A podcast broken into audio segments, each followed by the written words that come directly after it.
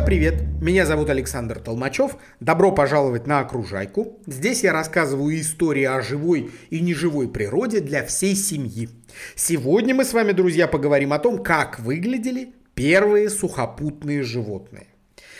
Поскольку климат в конце Дивонского периода, а это около 350 миллионов лет назад, я вам напомню, на суше был все еще очень агрессивный, с частыми засухами, вода с мелководья частенько испарялась почти полностью, и прибрежным рыбам приходилось проводить на суше намного больше времени, чем они привыкли к таким меняющимся условиям жизни обитателям Дивонского периода приходится сильно и долго приспосабливаться. Тут надо сказать, что им было за что сражаться. На суше жизнь для многих в прошлом водных существ была более сытой и безопасной. Смотрите сами, крупных хищников на суше еще нет. Да что там хищников, там вообще еще никого нет, кроме насекомых. А вот насекомых как раз уже много – они ползают, бегают, уже даже некоторые летают. А что такое насекомые для древних животных? Правильно, друзья, это пища, многочисленная армия вкусных существ. Должно быть древняя рыба, которая на минуту оказалась на суше, чувствовала себя как бы посреди огромного супермаркета. Куда ни глянь, везде что-нибудь вкусное бегает, прыгает или летает. Но чтобы это вкусное поймать, нужно было еще очень многому научиться. Научиться дышать, сохранять и поддерживать температуру тела, передвигаться по суше и, собственно, ловить свою добычу. И вот о первопроходцах суши, то есть первых живых существах, кто смог выйти из воды и выжить без нее, мы с вами сегодня будем говорить. Я вам напомню, что первыми на сушу отправились потомки трилобитов и ракоскорпионов – а за ними рискнули и рыбы. И вот эти рыбы э, выбирались на мелководье, а вода там внезапно пересыхает. Хорошо, если она через некоторое время возвращается, вот в том же режиме, как э, друг друга сменяют прилив и отлив. К такому графику вполне можно было приспособиться. Это сложно, но можно. А как быть тем, кто вылез на одну минутку, а вернуться, скажем, уже некуда. Вода ушла и так и не появилась вновь, то есть пересохла. Конечно, такие живые существа погибали. Но эволюция – это процесс непрерывный. Животные изменялись и изменялись до тех пор, пока некоторые из них не начали себя уверенно чувствовать без воды хотя бы несколько часов. Для нас с вами это, конечно, звучит обыденно, но только представьте себе, ведь изначально это были водные животные – как может рыба несколько часов дышать на суше? Иначе как чудом приспособления это нельзя назвать. Мы же с вами уже обсуждали, как происходят такие превращения в природе. Вначале в кишечнике этих живых существ появляется специальный отросток, который способен заполняться воздухом и позволяет им не задыхаться без воды. А в дальнейшем из этого отростка формируются настоящие полноценные легкие. Итак, наши с вами рыбы потихоньку начинают дышать атмосферным воздухом, и они уже не задыхаются. Но этого мало, нужно еще и уметь передвигаться по суше. И для того, чтобы найти себе пропитание, и для того, чтобы отыскать тень. Да-да, обычную тень. Ведь тело водного живого существа моментально пересыхало под палящими лучами дивонского солнца. И вот от этих лучей нужно было скрываться под листьями растений, которые тоже уже выбрались на сушу гораздо раньше и успели вырасти до огромных размеров. А еще мы же с вами помним, что водные жители страдают от гравитации. Помимо этого, на них с неимоверной силой давит атмосфера, и они пока еще не могут оторвать свое тело от Земли.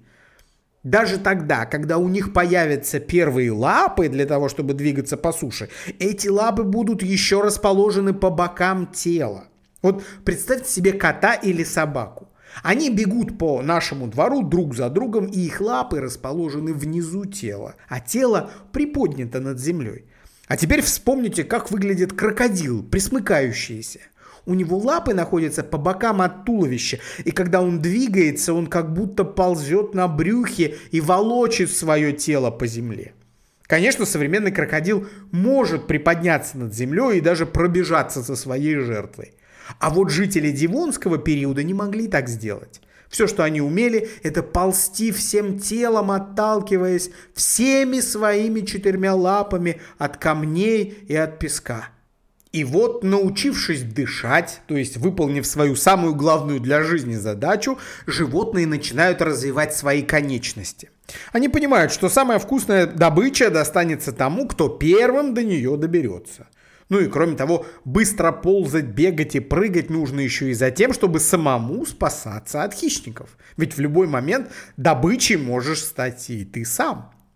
И вот настало время, друзья мои, поговорить о древнем животном, которое называется тиктаалик. Ученые называют его переходным звеном от рыб к наземным позвоночным. Тиктаалик дышал жабрами и был покрыт чешуей – по этим признакам мы бы с вами сказали, что перед нами рыба. Однако он имел передние конечности, похожие на лапы, в которых были даже лучезапястные суставы. Это, в сущности, было довольно милое животное, совсем не похожее на чудовищ вроде Дунклеостея. Если вы представите себе щуку из мультфильма «По щучьему велению», увеличьте вот ее до человеческого роста и добавьте ей лапы. Это и будет примерный портрет Тиктаалика. Прославился он тем, что кроме лап обладал еще и сложными органами слуха. Он умел слышать не только под водой, как рыбы, но и через воздух, то есть как мы с вами. И опять же, это звучит довольно просто. Слышать звуки через воздух. Но только представьте себе, какой эволюционный путь пришлось преодолеть его предкам, чтобы получить такой обычный для нас с вами дар. Ученые исследовали окаменевшие черепы и кости Тиктаалика и выяснили, что передвигался он по земле не очень резво. Он тоже ползал на брюхе, помогая себе лапами. Однако он слыл довольно ловким сухопутным охотником. В зависимости от своих желаний Тикталик мог жить и в воде, и на суше, и в грязи, и выбирал себе такие условия, которые больше ему нравились в определенный момент времени. И дышать он мог везде, и жабрами, и легкими. Следующий наш герой – Ихтиостега. В отличие от Тикталика, это было небольшое существо, меньше одного метра в длину – Хотя он и считается потомком кистеперых рыб, внешне их теостег на рыбу уже был совсем не похож. Чтобы нам было легче его представить, давайте вспомним лягушат, головастиков. Причем тех головастиков, которые уже почти выросли до полноценной лягушки, но все еще живут с хвостом. Охотились их теостеги из засады. Преследовать сухопутных насекомых они не могли, поэтому прятались в укромном месте, а когда добыча была близко, нападали. Единственным оружием этих головастиков-переростков были челюсти, еще совсем рыбьи. Ученые предполагают, что как раз в это время у животных, вышедших на сушу, началась эволюция языка. Вспомните, как сейчас охотятся земноводные, те же лягушки они используют клейкий язык. Однако их теостеги не дожили до появления такого оружия в своем арсенале, потому что они довольно быстро вымерли, просто не успев приспособиться к очередному изменению окружающей среды вокруг себя. А многие смогли. И результатом таких приспособлений стали новые виды животных, которые еще ближе подошли к привычным нам земноводным, к тритонам, к лягушкам, к саламандрам – и вот мы уже с вами в новом геологическом периоде каменно-угольном. Как здесь поживают предки земноводных? Отлично. Многие из них утрачивают чешую, их тела теперь покрыты слизью, так им проще удерживать влагу в своем теле. А еще с помощью этой слизи они научились дышать кожей, как умеют делать и наши современницы лягушки. Эволюция ведь продолжается, и дыхание только через легкие для этих животных оказывается недостаточно. Не проблема, они приспосабливают для этих целей еще и кожу. Отдельно расскажу вам, друзья, о существах, которых называют лабиринтодонтами. В переводе это означает лабиринтозубые. Почему этих животных так странно назвали? Тут все просто. Сработал принцип, что нашли, так и назвали. А нашли ученые вначале лишь зубы. Да непростые. Если распилить такой зуб пополам, ну как бы разломить его на две половины, на срезе мы увидим целый лабиринт каналов. Предположительно, такие зубы достались этим животным от их предков, ядовитых рыб. По запутанным каналам внутри зуба когда-то давно циркулировал яд. Лабиринтодонтам же достались зубы с пустыми каналами, без яда. Чем еще интересны они, кроме своих зубов? Во-первых, они полностью переходят к дыханию легкими, хотя размножаются и выметывают свою икру все еще в воде. А еще у них сильно меняется зрение. Смотрите, рыбе для подводного зрения нужен свой тип глаза, а сухопутным нужен другой тип глаза.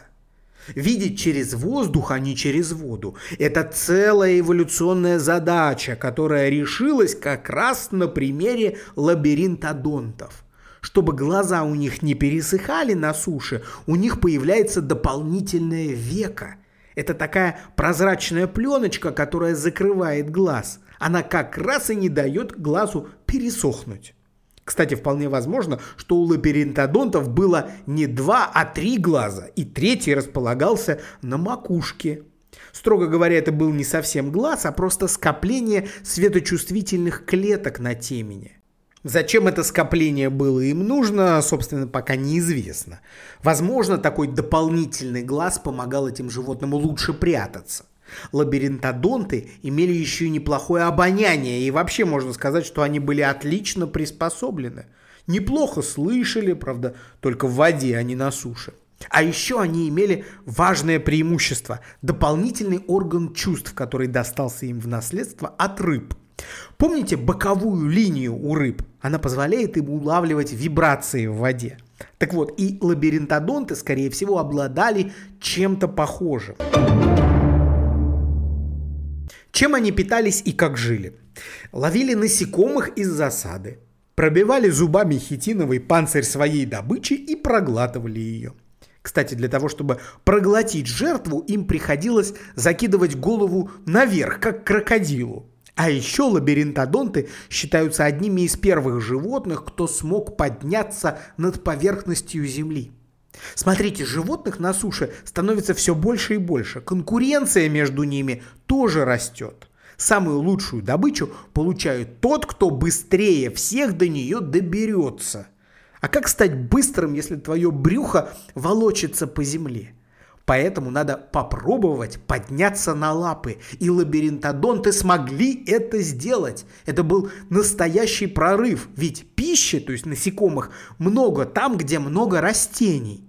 Если ты смог подняться на лапы, ты сможешь идти в самую гущу растений. Высокая трава уже не бьет тебе в морду, в глаза и не путается у тебя под ногами. А еще хорошо бы получить шею, чтобы смотреть по сторонам. У рыб шеи нет, их голова полностью сращена со скелетом. Вот и у первых животных на суше шеи тоже не было, а у лабиринтодонтов она появилась.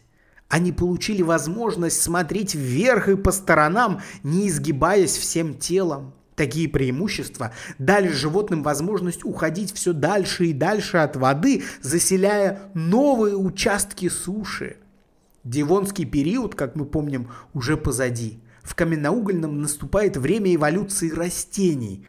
Появляются высокие деревья, и их заселяют новые виды насекомых. А за насекомыми, то есть за своей пищей, устремляются все дальше и дальше от воды новые позвоночные животные.